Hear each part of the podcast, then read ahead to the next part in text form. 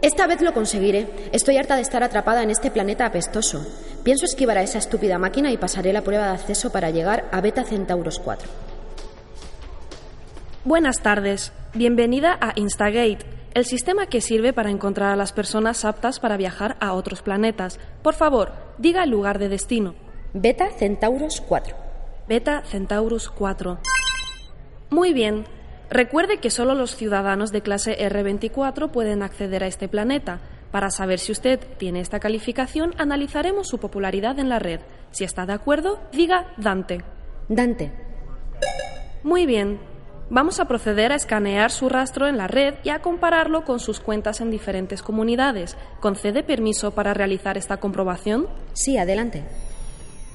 Le informamos que según la ley en vigor LL33G, si intenta engañar al sistema será deportada inmediatamente al planeta arroba red X. No tendrá derecho a regresar y será obligada a trabajar día y noche sustrayendo gas omnium. Iniciando escáner de identidad. Bienvenidos a CAPTCHA, un episodio más de nuestro podcast sobre inteligencia artificial en colaboración con nuestros amigos de Huawei. En este episodio vamos a hablar nuevamente de inteligencia artificial. Notaréis que eh, no está aquí el presentador habitual, que es Antonio Ortiz, en su lugar estoy yo, que soy Javier Lacorte. Eh, no es ningún drama porque tenemos un equipo de auténtico lujo capitaneado por mí, como no puede ser de otra manera. Y bueno, Antonio Ortiz... Eh, No sabemos dónde está. soy- quizás sea yo Antonio Ortiz. Quizás. Y me he configurado con un nuevo patrón facial, con una nueva voz. ¿Sería posible? ¿Me detectaríais? Bueno, de este tema vamos a hablar, pero primero vamos a ir con las presentaciones. A mi izquierda está Javi Paz, editor añejo de Sataka, eh, sabio entre sabios, hombre robótico donde los haya, tan robótico que la inteligencia artificial le produce inquietud porque la considera desordenada. Sí, imperfecta. Más a la izquierda está John Tones, hombre entrañable donde los haya y eh, sobre todo experto en cine, series y cultura pop y mm, en consecuencia editor de spin-off nuestro site sobre eh, cine y series, valga la redundancia. Muy buenas. John Tones es esa persona que te encantaría que estuviese a tu lado en el sofá cuando estás viendo tus series y películas favoritas para que te pueda contar la cara B de todas ellas y esos detalles que solo saben cinco personas en el mundo y John Tones es una de ellas. Se intenta. Bueno, y a mi derecha está nuestra estrella invitada, que es Andrés Torrubia. Eh, voy a tener que leer la presentación porque es especialmente larguita. Andrés Torrubia, hombre binario donde los haya, se define a sí mismo, y por esto leo porque tengo que citar, Bruce Wayne de día y Batman del Machine Learning de noche. Es ingeniero de telecomunicaciones de formación, emprendedor de proyectos como Fixer, un marketplace de servicios y reformas para el hogar, ¿verdad? Y también eh, está detrás de How Much. He de admitir que soy súper fan de How Much. Es un portal para explicar eh, asuntos financieros complejos de forma muy simple gracias a visualizaciones de datos. Os recomiendo encarecidamente que le echéis un ojo. Y además, eh, ahora también está con MedBravo. MedBravo es una plataforma mm, para la lucha de la investigación contra el cáncer en la que está junto a su mujer, eh, Aurelia Bustos, que además, y me río porque es oncóloga, pero además de oncóloga, también acaba de eh, doctorarse en inteligencia artificial aplicada a la medicina, con lo cual eh, no me quiero ni imaginar las conversaciones de sobremesa eh, que debe haber en vuestra casa. Además de emprendedor, también fue hacker, trabajó en el CERN y ahora su juguete favorito es la inteligencia artificial y por eso ha venido aquí a acompañarnos. Andrés, muchísimas gracias. Hace un par de años, por cierto, Andrés quedó cuarto en el desafío de Didi, que es la empresa que está detrás de Didi Xuxin, que vendría a ser como el Uber de China, ¿verdad? Y eh, lo hizo con un proyecto para introducir inteligencia artificial en coches autónomos y no autónomos, también para tener un sistema que, eh, si no me equivoco, corrígeme Andrés, eh, asista y ayude a los humanos que conducen con herramientas, valga la redundancia una vez más, de inteligencia artificial, ¿verdad? Recientemente también ha estado en otro desafío, esta vez de Alibaba, con la plataforma Data Fountain, eh, que también está enfocada más o menos en lo mismo, ¿no? Inteligencia- artificial aplicada al transporte, y por eso estoy acompañándonos. Y bueno, pues eh, yo te diría, Javi Paz, que comenzásemos a hablar tú y yo, como te digo, un equipo de auténtico lujo en este podcast. Pero antes, creo que me gustaría que eh, nos trajesen algo que en la primera temporada nos prometieron hasta esta noción. Yo acabé la primera temporada y no lo llegué a ver, y esta segunda temporada me dicen que se están portando mejor. De hecho, en, la- en el primer episodio tuvimos una sorpresa. ¡Anda! Mira. Esto es lo que yo quería ver. Sí, señor. Cajita de Huawei, haz tú los honores, Javi. Muy bien. Bueno, pues tenemos unos, ma- unos maravillosos, una vez más, unos dulces chinos parecen. ¿Cómo sabes que son dulces? Bueno, por la bolsa, ¿no? ¿Sabes chino? bueno, eh, yo en la primera temporada mm, vine varias veces, me prometieron picoteos, snacks, bebidas alcohólicas y demás, y nunca vi nada. Y ahora por lo menos, pues oye, ya tenemos aquí. Eh, iba a decir dulces, pero es que no estamos en dulces. Sí, Bueno, no sabemos. Luego le echaremos un tiento, de Sí. momento lo dejamos aquí. Bueno, Javi, hechas las presentaciones. Hoy vamos a hablar de engaños, mentiras, embustes, eh, patrañas, emblecos, farsas en torno a la inteligencia artificial. Sobre todo, eh, bueno, no, me refiero a que mm, una inteligencia artificial se vaya a ir con otro sistema operativo y nos vaya a abandonar, como en GER. ¿Has oído eso, Samantha? Eh, sino que me refiero al hecho de que parece que cuanto más sabemos de inteligencia artificial, más preparados parecen para engañarla los que están dispuestos a ello. ¿Cómo lo ves tú, Javi? Es verdad que en los últimos tiempos hemos visto un auge sobre todo de los ataques antagónicos, vamos a hablar mucho de ellos. Se trata de métodos para engañar a los sistemas de identificación que se basan en el uso de redes neuronales y estamos viendo varios casos de éxito por parte de quien al fin y al cabo, aunque lo haga con interés científico, está tratando de engañar a los sistemas de inteligencia artificial.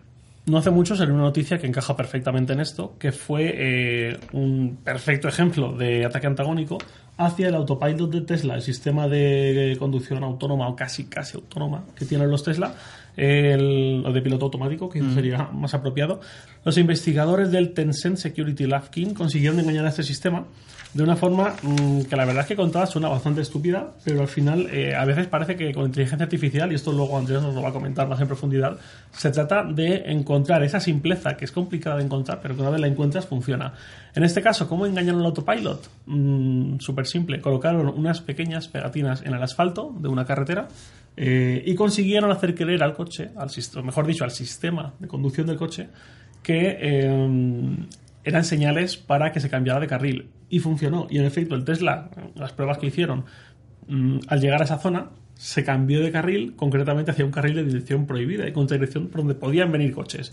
Esto que parece la mayor tontería, pues mm, no deja de ser un peligro muy, muy grande y, y se consigue de una forma súper simple, como vemos. Sí, sí. eh, de hecho, ahí los, los investigadores explicaron que la función de reconocimiento de carriles de autopilot, del piloto automático de los Tesla, funciona muy bien en entornos ordinarios, pero que en cuanto aparecen ciertos obstáculos, por ejemplo, agua, nieve, arena o polvo, no maneja del todo bien la situación y además es algo susceptible a engaños al basarse únicamente en visión por ordenador. Aquí los que defienden el LIDAR seguramente estén contentos. Bueno, del líder, de hecho, eh, hablaremos en otro episodio. en otro episodio. Muy bien. Pero eh, sí que es verdad que hay cada vez más, más casos, o por lo menos van saliendo algunos casos eh, relacionados con esto. Me recuerda a otro en el que la inteligencia artificial de Google eh, fue engañada porque reconoció la foto de una tortuga, la etiquetó como una escopeta. Incluso eh, en el vídeo en que la ponían a prueba, añadiendo una capa de contexto que ayudaba, o en teoría debería haber ayudado a entender que una tortuga estaba metiendo la tortuguita en el agua y aún así el sistema seguía reconociéndole como una escopeta. Sí, es, es- eh, aquello fue curioso. De hecho, fue posterior a aquello de los, de los gorilas y también la- los resultados en búsqueda con la gente de raza negra. Y, y- pero fue posterior y, y fue por un algoritmo de, que desarrollaron en el MIT que logró desarrollar, eh, perdón, logró engañar al sistema con ese algoritmo que viene a ser como una capa por encima de la imagen original. Nosotros no la vemos, el ojo humano no la ve, pero simplemente confunde al software. Y de hecho, eso es un ejemplo brillante de las GANs o redes generativas antagónicas. Os lo explicaría yo con mi gracejo y donosura valenciana habitual, pero teniendo aquí a Andrés sería un delito. Así que, Andrés, eh, por favor, ilústranos qué son y cómo funcionan estas redes antagónicas. Bueno, primero voy a empezar por el ejemplo que es lo que habréis visto más, ¿no? Cuando veis ejemplos que se han hecho muy famosos de estos que generan caras que no existen, ¿no? Por internet, esto está hecho con GANs, ¿no? En realidad, las, las GANs son un tipo de, de red que se, que se enmarcan en lo que se llaman modelos generativos. Típicamente hasta ahora, cuando hablamos de inteligencia artificial o en, o en- en aprendizaje profundo en deep learning, se suele hablar de modelos discriminativos o predictivos. ¿no? Tú le dices, le das una foto, es perro o gato. ¿vale? Y eso funciona bastante bien, luego tienen salvedades como estamos viendo.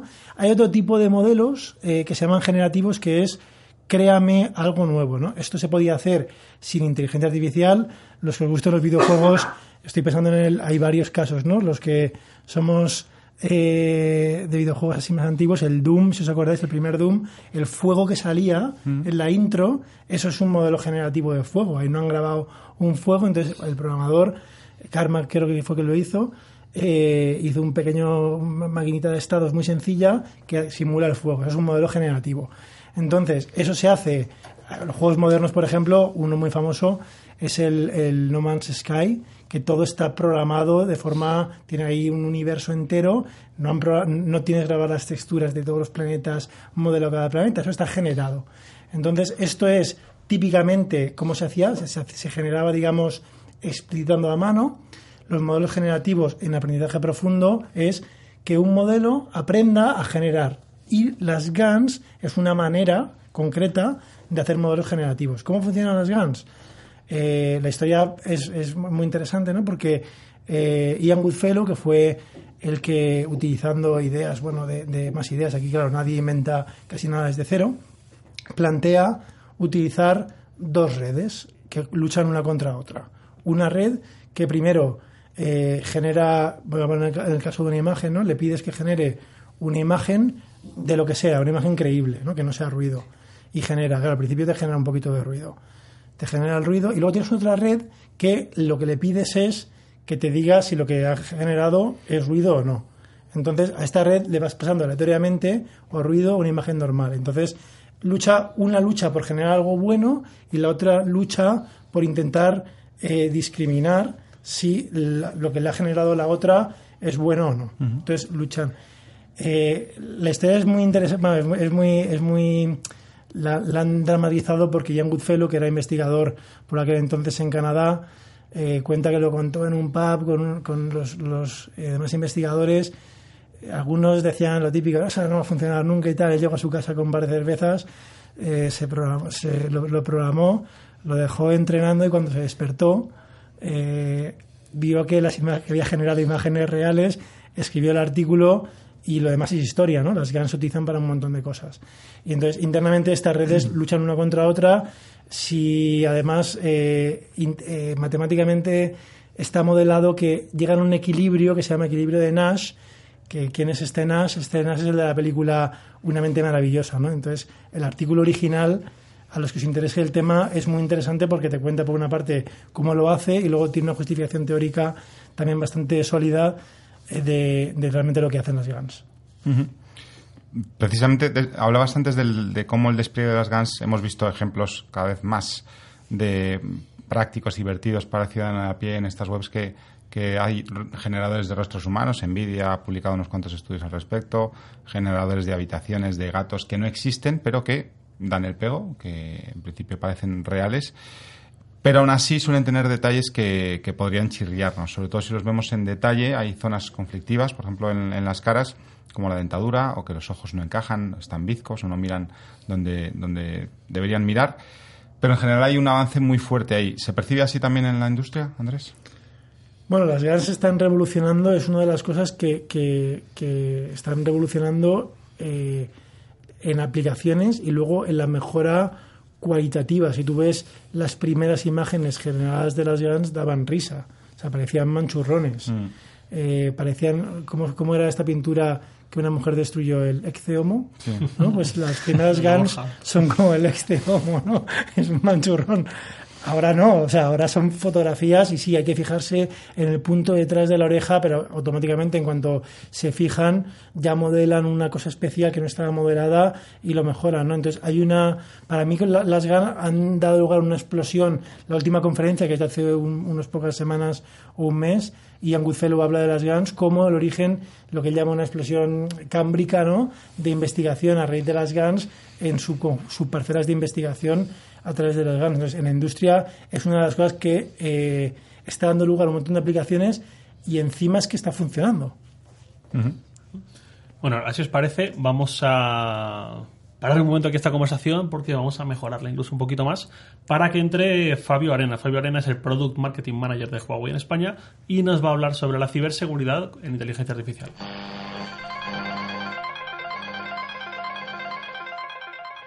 ¿Qué tal? Estamos con Fabio Arena, Product Marketing Manager de Huawei Consumo España. ¿Cómo estás, Fabio? ¿Qué tal? Buenos días. Pues muy bien. Bueno, segundo episodio, segunda temporada, ya vamos cogiendo el, ritmo. Y en este episodio vamos a hablar un poco de ciberseguridad y cómo, y privacidad, y cómo la inteligencia artificial influye en esos ámbitos. Y quería preguntarte, eh, en, en, todo ese debate que hay sobre, sobre cómo influye la inteligencia artificial en la seguridad y en la privacidad, ¿qué esfuerzos hace Huawei para tratar de meter esa inteligencia artificial en el ámbito de la seguridad y la privacidad? Pues bueno, nosotros desde que lanzamos nuestro, nuestro primera, nuestros primeros brotes de inteligencia artificial hace aproximadamente dos años, ya, ya estábamos trabajando en, el ámbito, por supuesto, de la privacidad y la seguridad, que, a día de hoy es lo que más en general le preocupa al, consumidor con todo esto de la inteligencia artificial y, y del 5G. Eh, contamos con unos patrones, unos eh, algoritmos y que están todos entrelazados.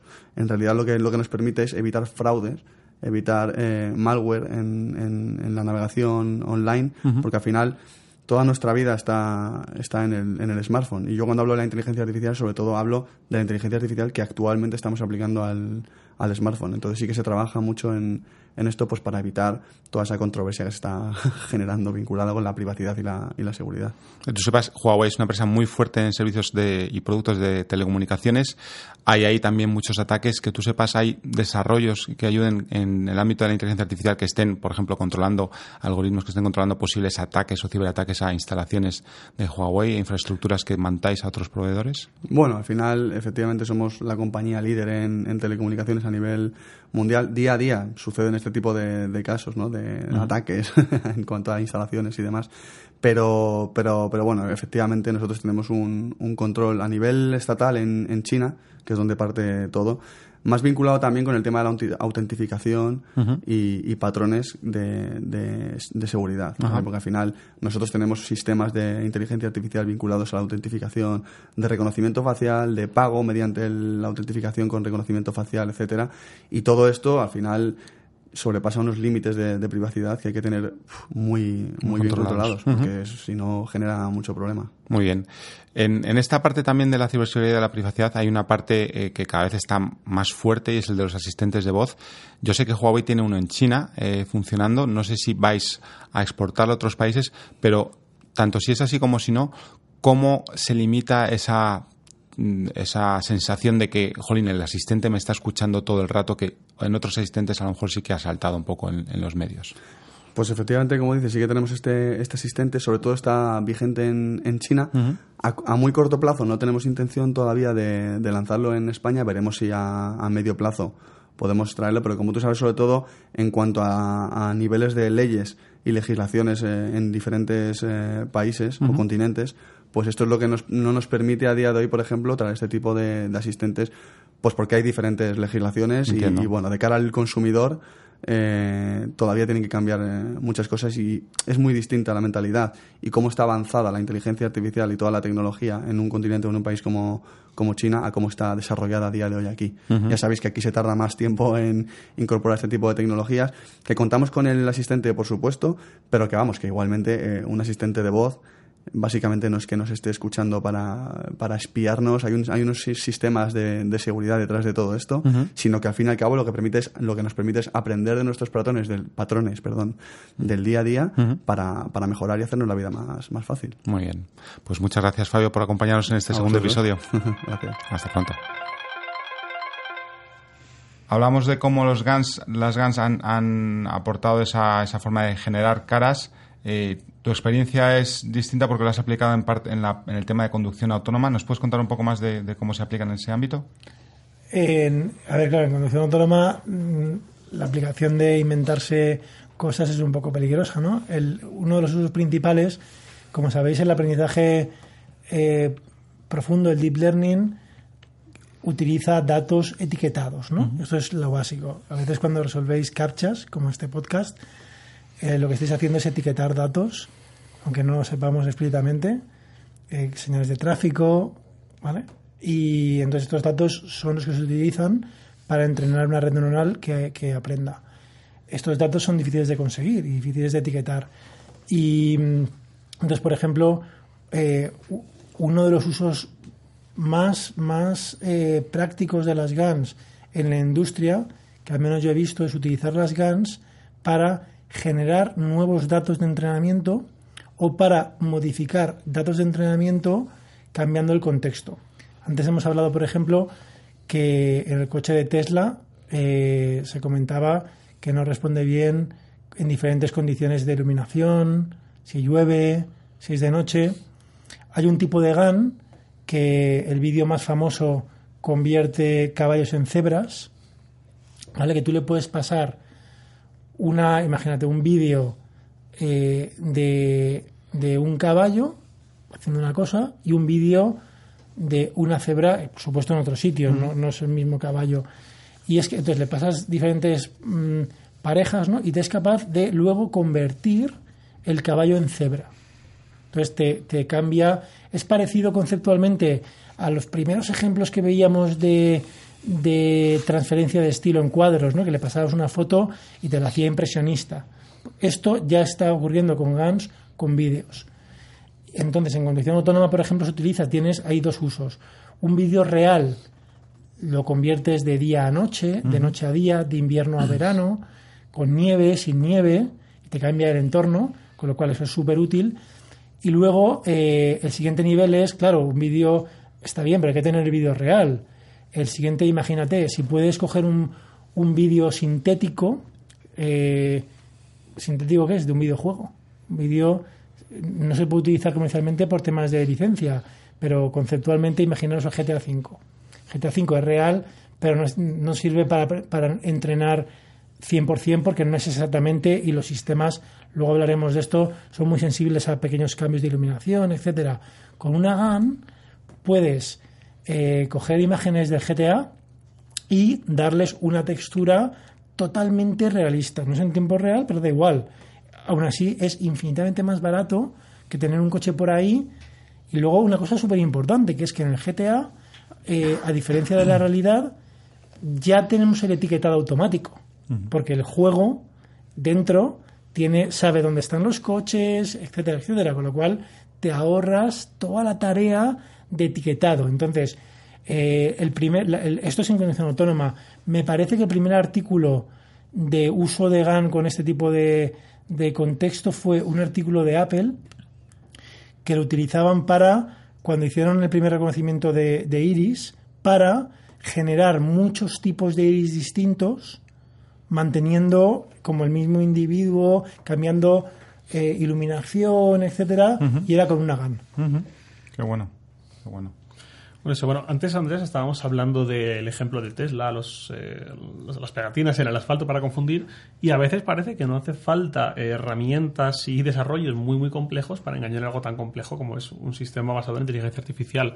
Eh, más o menos relacionado con este de Tesla y las etiquetas en el asfalto, eh, vimos también unos que desarrollaron en la Universidad de Lovaina, de, Bélgica, en el que pues, se hacían algo muy parecido, que era engañar a un sistema de vigilancia con videocámaras basado en inteligencia artificial que reconocía seres humanos, reconocía presencia humana a través de la silueta y varias capas más.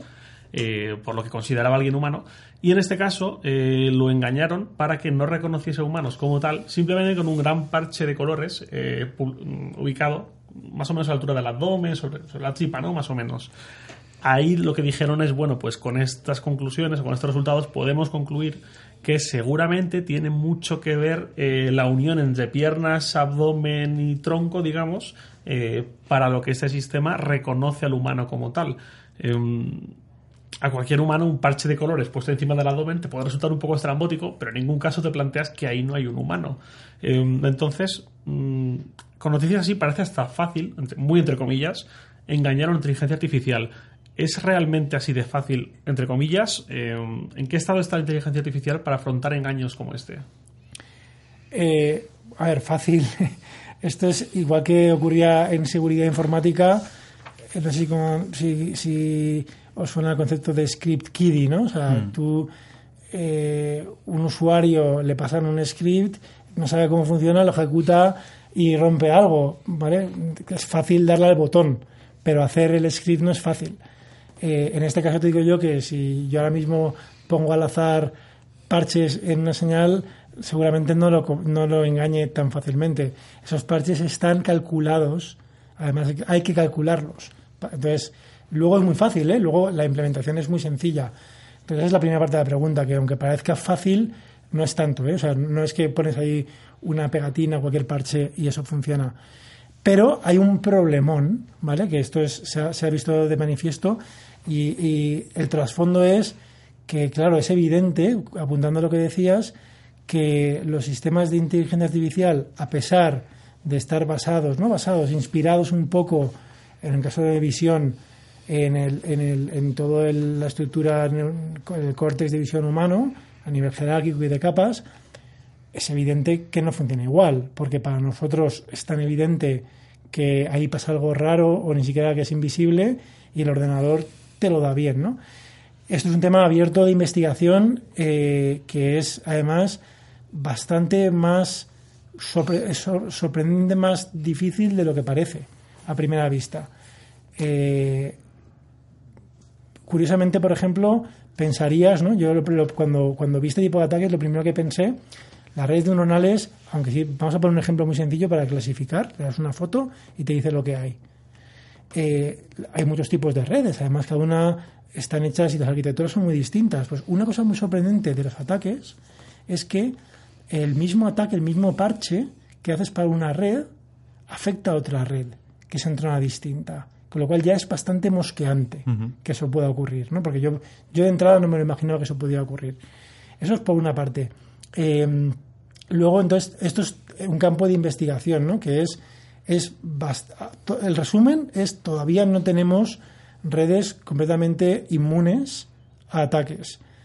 Eh, los ataques se basan, lo que os decía, ¿cómo se hacen esos ataques? ¿no? Es la siguiente pregunta, pues hay varias maneras, pero consiste en encontrar una cosita visible o invisible que modifique la red, ¿no? Y la gran pregunta es eh, ¿por qué es posible eso, no? ¿Por qué es posible que eso pueda ocurrir? A mí esto me recuerda aquello que hablamos, no sé si te acuerdas, en la primera temporada de CAPTCHA con la paradoja de Moravec, esto de que las máquinas hacen cosas que a nosotros nos parecen muy difíciles, pero cosas que a nosotros nos parecen muy fáciles, para las máquinas es muy complejo, eh, o es muy complejo para nosotros implementarlo, cosas, no sé, entender, por ejemplo, esto de que los seres humanos no podemos estar en dos sitios a la vez, cosas que, que vienen de sentido común, que por la experiencia pues las sabemos, y las máquinas no. Y esto de ver un humano partido por la mitad, porque le pones un parche en el abdomen y parece que está partido por la mitad, entonces ya no es un ser humano, es un poco chorra y nos sorprendemos de, de por qué funciona. No, no, sé por qué. Es, es un poco de, de, ese tema también, es un poco de. Es que no entendemos todavía que las máquinas tienen mucha dificultad en entender algunas cosas que para nosotros son sencillas. Yo creo que sí, pero la pregunta quizá vaya más allá, en el sentido de que tampoco nosotros mismos sabemos cómo percibimos. Mm. Entonces, eso es para empezar, ¿no? Nosotros mismos no podemos explicar por qué vemos algo de manera, o sea, el por qué. Eh, se empieza a entender, y fijaros que voy a referenciar, entre comillas, un artículo de este mes, de mayo del 2019, donde este tipo de problemas, que se llaman ataques antagónicos, uh -huh. Eh, se veía en el mundo del software, ¿no? Sabéis que hay una diferencia entre los bugs, ¿no? Los fallos y los features, ¿no? Las funcionalidades o características, ¿no? Y hay una broma a veces, ¿no? De que una cosa eh, eh, es un bug, no es un bug, es un feature. Pues acaba de salir el 7 de mayo un artículo del, MIT en Estados Unidos donde dice que el hecho de la, existencia de ataques antagónicos no es un bug, sino un feature. Y voy a ir más allá. Cuando las redes neuronales y, esto es, es, un pelín distinto de, de, las personas, en realidad no infieren causalidad, infieren correlaciones. Esto es súper importante y luego podemos hablar más y me parece que en otro episodio quizá hablemos de, de esto. Eh, correlaciones, ¿vale? El ser humano, nosotros vemos correlaciones, digamos, de manera consciente cuando las percibimos, ¿no? Las redes neuronales van a aprovechar cualquier pequeña correlación que haya para predecir cualquier correlación que haya, aunque no la veas, porque ellos ven numeritos y si hay numeritos en un ruido que un humano no percibe, lo va a aprovechar. Este artículo empieza a iluminar, es muy reciente, es el primer trabajo, en que la red en realidad se puede distinguir entre dos tipos de, de, digamos, de características de una imagen. Las características que son útiles para la predicción, y hay un montón de características útiles, y las robustas, que son, digamos, las que usamos nosotros. Entonces, eh, han demostrado que se pueden separar estas características y, de hecho, lo que simplemente está pasando es que a la red, si tú no le pones ningún tipo de restricción, la red aprovecha todo lo que tiene. Coge las útiles y las robustas, y hay algunas que son útiles pero no robustas. Son estas útiles pero no robustas las que modificamos cuando hacemos un ataque adversario antagónico para modificar la predicción. Y ahí hay cosas eh, a veces esotéricas que por evolución no hemos evolucionado a detectar, porque no son útiles y encima posiblemente no serán ni naturales, ¿no? ni útiles. Pero también tenemos eh, a nivel biológico ataques antagónicos, ¿no? Los, cuando éramos pequeños teníamos estos libros de ilusiones ópticas. Estos son ataques antagónicos a nuestro sistema cerebral también visual. Hablando de engaños, eh, hay una figura muy habitual en películas o en programas de televisión que es el polígrafo, el conocido popularmente como detector de mentiras, que fue inventado hace 90 años. Y este, estos aparatos, estos, estas máquinas trabajan detectando cambios fisiológicos en una persona, como el pulso, sudoración o presión arterial, cuando esa persona responde a, a preguntas. Antes se le daba cierta fiabilidad, pero quedó demostrado que, que estos aparatos no eran demasiado fiables y bueno, y se quedaron ahí un poco para las películas sobre todo. Hoy sabemos que se está trabajando en detectores de mentiras basados en inteligencia artificial. Hay dos proyectos como por ejemplo son Avatar en Estados Unidos y perdón, también funciona en Canadá y Estados Unidos y, eh, y eBorder CTRL o iBorder Control, como queráis leerlo, que es similar al de Estados Unidos, Canadá y la Unión Europea, pero exclusivo de la Unión Europea. Esto está centrada, este en particular, el iBorder Control, está centrado en controles fronterizos. Y, y nos preguntábamos, por un lado vemos cómo hay noticias de engaños relativamente sencillos a la, a la IA, pero también vemos que, que puede ser lo inverso. La IA puede también ayudar a reconocer mentiras que le llegan de otros humanos. Eh, ¿Esto es viable o estamos ante, ante otro polígrafo que solo es más caro pero que no aporta demasiado? Eh, esto empieza como un episodio de CSI, ¿no? Vamos a ver, eh, yo no soy experto en polígrafos, pero me, antes de, de responderte, pues me he tomado la molestia de leerme la documentación científica que está publicada del europeo, ¿no? Del eBorder CTRL. Este sistema está todavía en pruebas y lo, lo venden como tal. ¿eh? Es un sistema que tiene muchas partes. La más polémica es esta, ¿no? Es la de detección de mentiras. Eh, tiene muchas más, ¿eh? pero evidentemente, claro, esta, esta es muy, muy polémica. Y os voy a contar un poco cómo se, en qué se basa, qué cosas utiliza, y cómo se ha entrenado el sistema que utiliza redes neuronales y luego, si queréis, podemos debatir y aquí pues valen opiniones, ¿no? Porque quizá también haga falta un psicólogo también que sepa un poquito más de cómo se inventa un polígrafo, etcétera, etcétera. Y bueno, este sistema lo que utiliza son, lo llaman eh, como claves no verbales, además tiene un nombre que parece sacado del videojuego del Metal Gear, que es Silent Talker, ¿vale? Es como el chivato silencioso o algo así se llama. Y lo que se basa es eh, eh, una persona llega a una aduana y tiene una pantalla y un ordenador que produce un avatar. Además de estos que da mal rollo de el valle inquietante, o sea, es como da un poco de miedo, ¿no? El avatar. Y el avatar hace preguntas típicas que se, se supone que te haría un agente de, de una aduana, ¿no? Que lleva usted en la maleta, eh, viaja solo, cuánto tiempo va a estar. Preguntas, digamos, cuya respuesta se supone que además es muy fact- eh, eh, factual, ¿vale? No, no es opinable.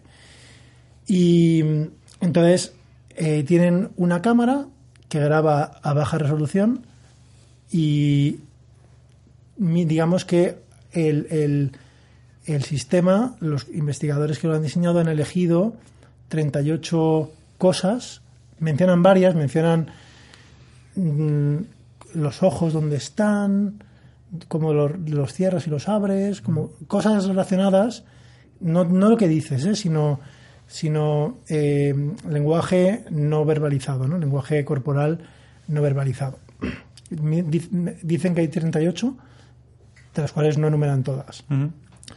las miden, en cada- eh, te lo graban en cada pregunta y se supone que con esa respuesta corporal que haces paralela a la respuesta vocal, estás dando el chivatazo silencioso eh, o paralelo, ¿no?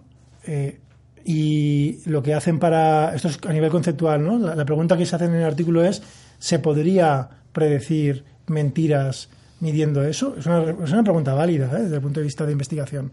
Hasta ahí, perfecto. ¿Cómo lo, ¿Cómo lo implementan? Lo implementan cogiendo aquí, entonces, para mí es donde empieza a patinar un poco. Quizás haya sacado de contexto, porque esto es un, todavía un mega un micropiloto. Creo, espero, espero, espero. Eh, han cogido a 32 personas y me río porque son 32, no son 32.000 ni 32 millones. Yo cuando entreno cosas en integratividad es que de las miles o- y si puede ser millones de cosas para entrenar, ¿no? En China todo el mundo está entrenando sin saberlo. Eh, aquí han cogido a 32 y además le han dicho a 32, que esto es quizá a nivel de psicología tiene una diferencia, ¿no? Tú di la verdad y tú di la mentira yo no sé si esos pistas eh, que tú haces, digamos, son distintas de las que haces cuando quieres mentir de verdad o cuando te han pagado para hacer un experimento, ¿no? Porque estamos afinando muy, estamos afinando muy fino. Pero bueno, 32 personas solo y con eso entrenan eh, eh, una red neuronal que no la entrenan directamente con el vídeo.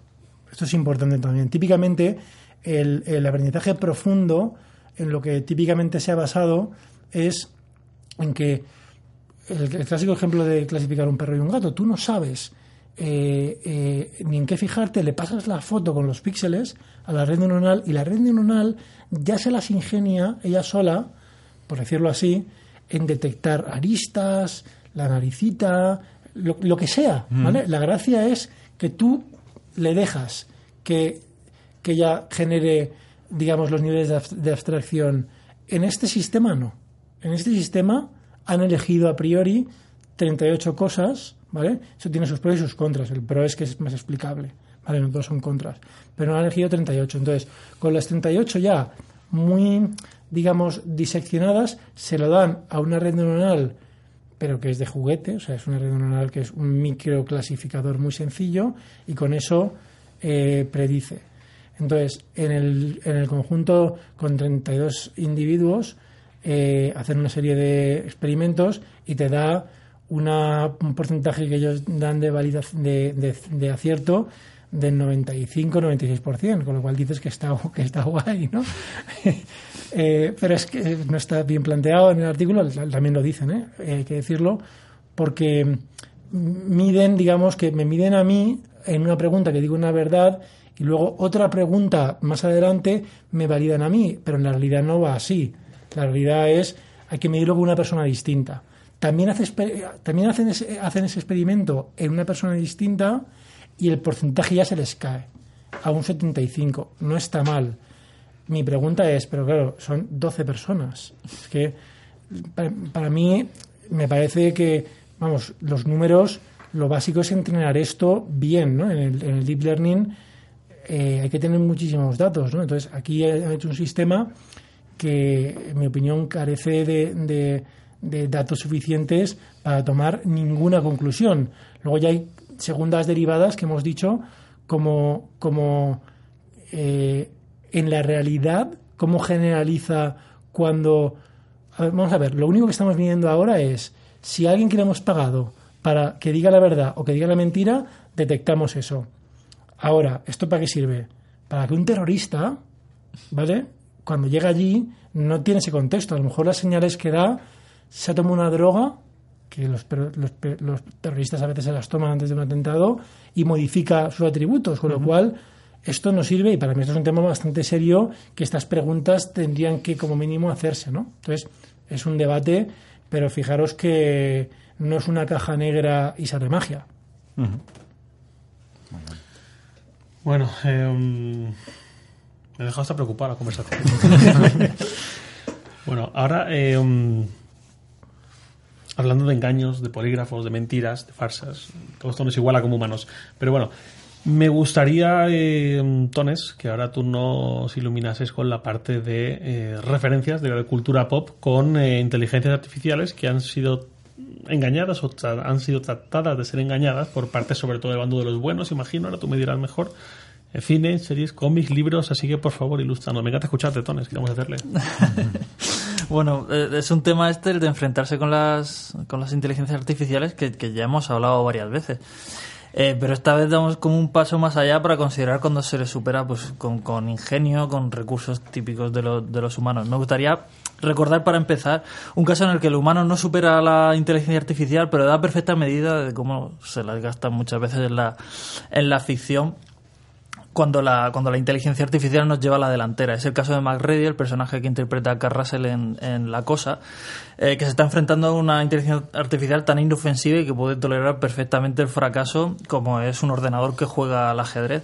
Pues Mac Ready hace un movimiento que cree que le va a dar la victoria en, en la partida y la máquina le responde con un jaque mate. Entonces la reacción de Mac Ready es eh, muy humana. Abrir la tapa de la CPU del ordenador y vaciarle el, el whisky dentro. Y encima la llama tramposa. Es una reacción muy poco elegante, pero es un poco como nos solemos enfrentar en, en las ficciones a las inteligencias artificiales. Si el Terminator te persigue, pues le tiras un camión encima.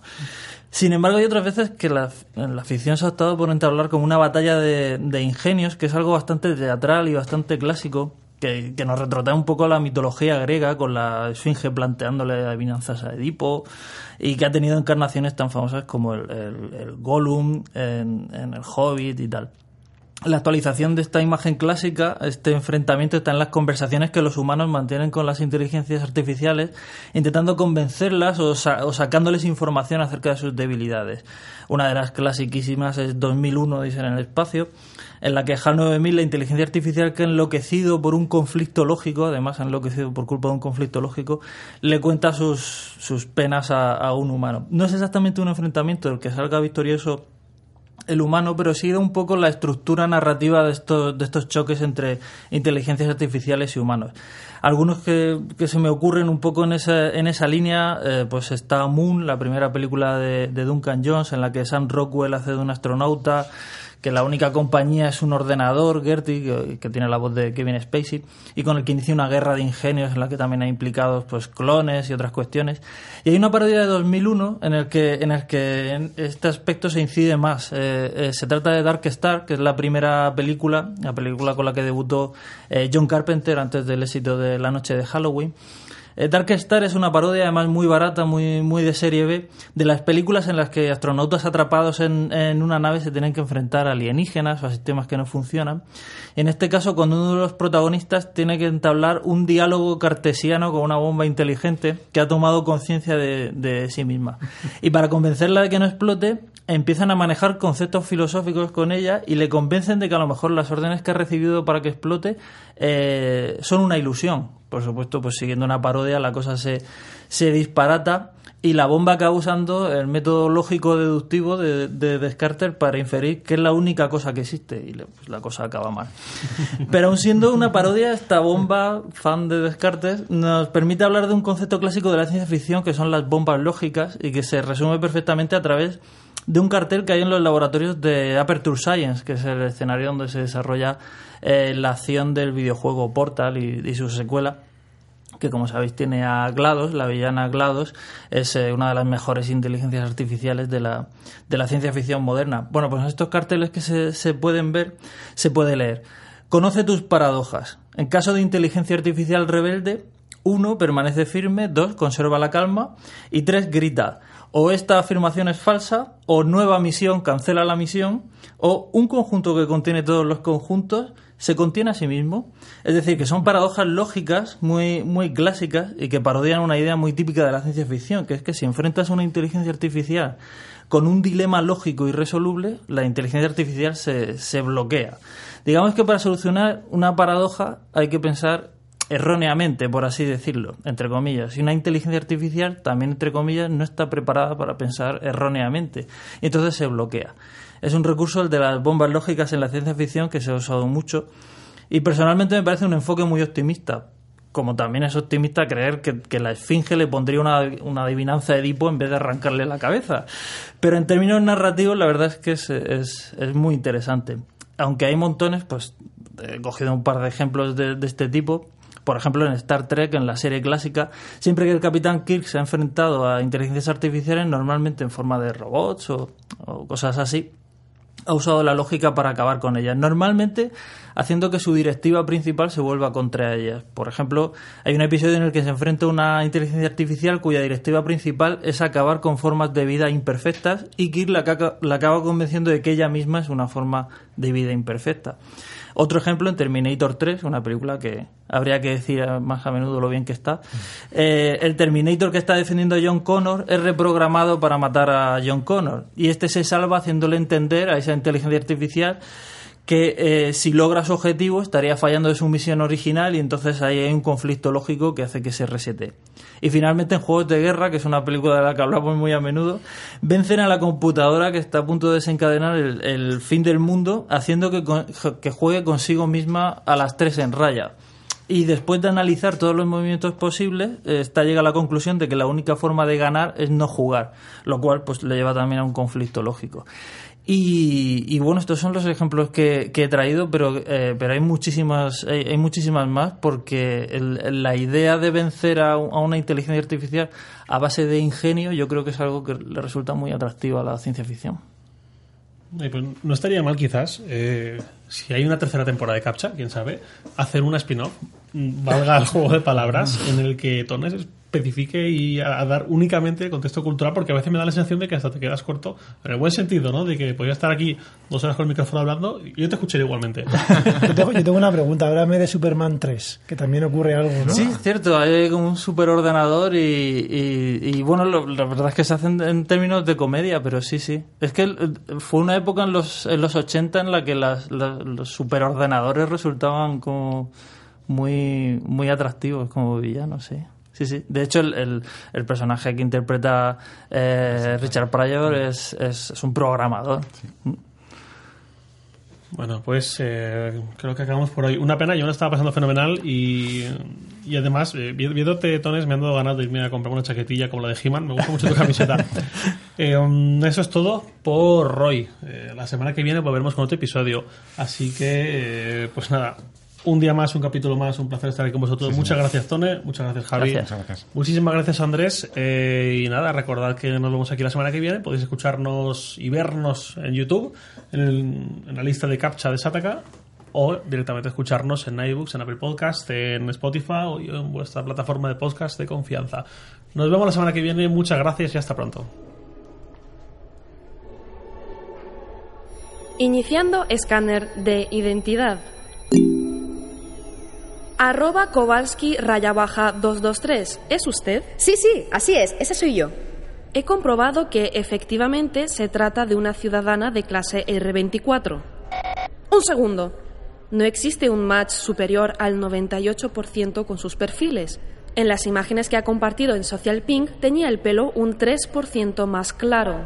Em, es por un viaje que hice a Kuntar la semana pasada. Eh, la atmósfera de allí siempre me aclara el pelo. Según los registros de Meteor, la semana pasada en Kuntar hubo lluvias de grado M.